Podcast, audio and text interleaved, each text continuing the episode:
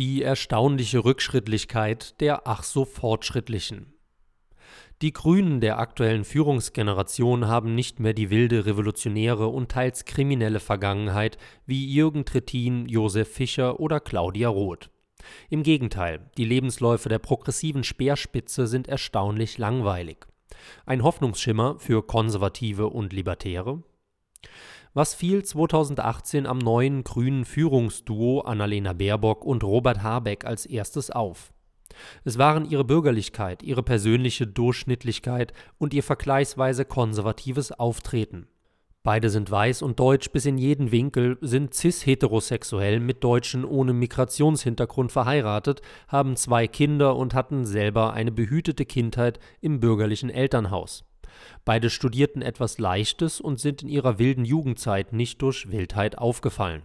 Beide wohnen heute recht spießig, Habeck in seinem großen Einfamilienhaus auf dem Land und Baerbock im ehemaligen Diplomatenviertel von Potsdam. Als die beiden zu Parteichefs wurden, haben Fischer und Trittin wahrscheinlich gedacht, was sind denn das für Teletubbies?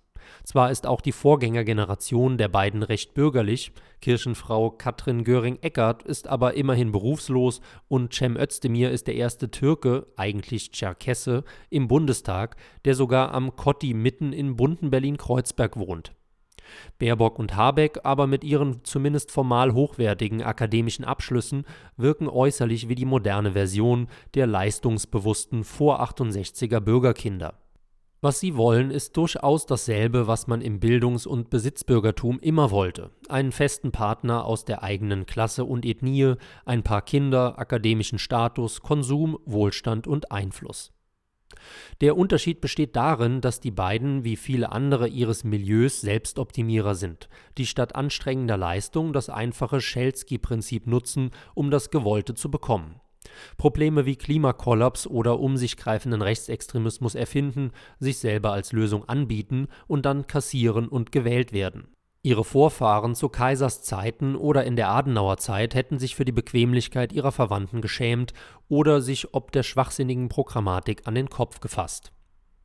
Das merkt man aber in einer ehemals reichen Gesellschaft nicht, die seit über 40 Jahren mit wechselnden Weltuntergangsmärchen in Angst gehalten wird und deren dominante Medien die tatsächlichen Baustellen mittlerweile gezielt vertuschen man stelle sich vor, dass das heutige grüne Führungsduo schon 1980 oder in einer anderen Partei zehn Jahre früher aktiv gewesen wäre. Die innerparteiliche und äußere Konkurrenz hätte die beiden verspottet und spielend beiseite geschoben. Auch beim Wähler wären die beiden wohl nicht angekommen, weil sie entweder zu bürgerlich oder, in Bezug auf die berufliche Leistung, zu wenig bürgerlich gewirkt hätten. Wären Baerbock und Habeck deutlich älter, aber in dieselben Verhältnisse hineingeboren, hätten sie sich wahrscheinlich auch ganz anders entwickelt, da das Leistungsethos in den bürgerlichen Kreisen ganz früher noch etwas galt.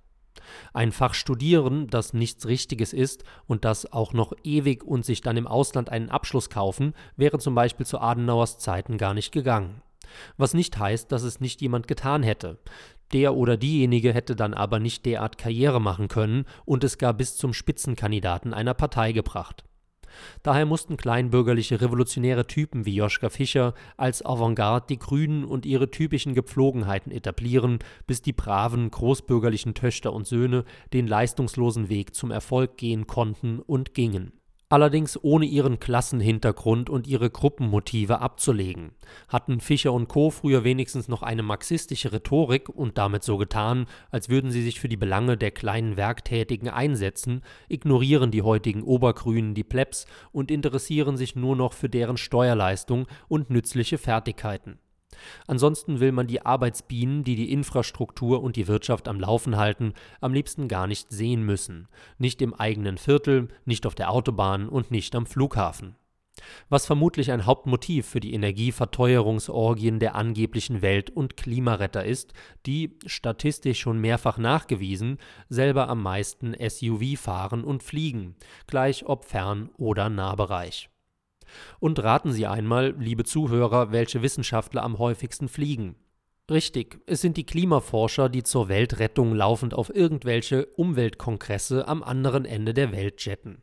Siehe Link in der Videobeschreibung. Die Klimaerzählung, aber auch Arbeitsbeschaffungsmaßnahmen wie Genderismus und Kampf gegen Rechts haben das marxistische Motiv ersetzt, was den Großkopferten der grünen Eliten ermöglicht, sich nicht mehr mit den Belangen der rohen Gestalten im Schatten abgeben zu müssen, sondern wie Weiland die feudalistischen Adligen nur noch mit den Zeitvertreiben ihrer Klasse man sieht, Leute wie Habeck und Baerbock sind nicht nur konservativ, sondern gerade reaktionär, weil sie trotz moderner Methoden Verhaltensweisen der Burgherren reaktivieren. Interessanterweise sind die modernen Methoden genauso reaktionär, da es in Adelskreisen früher auch kein Leistungsethos gab, da man ja schon reich und mächtig war. Es wird Zeit, dass die Bürger den Neufeudalisten wieder zu einer modernen Gesinnung verhelfen Sie hörten einen aktuellen Beitrag von Axel Göring, nachzulesen auf Eigentümlich Frei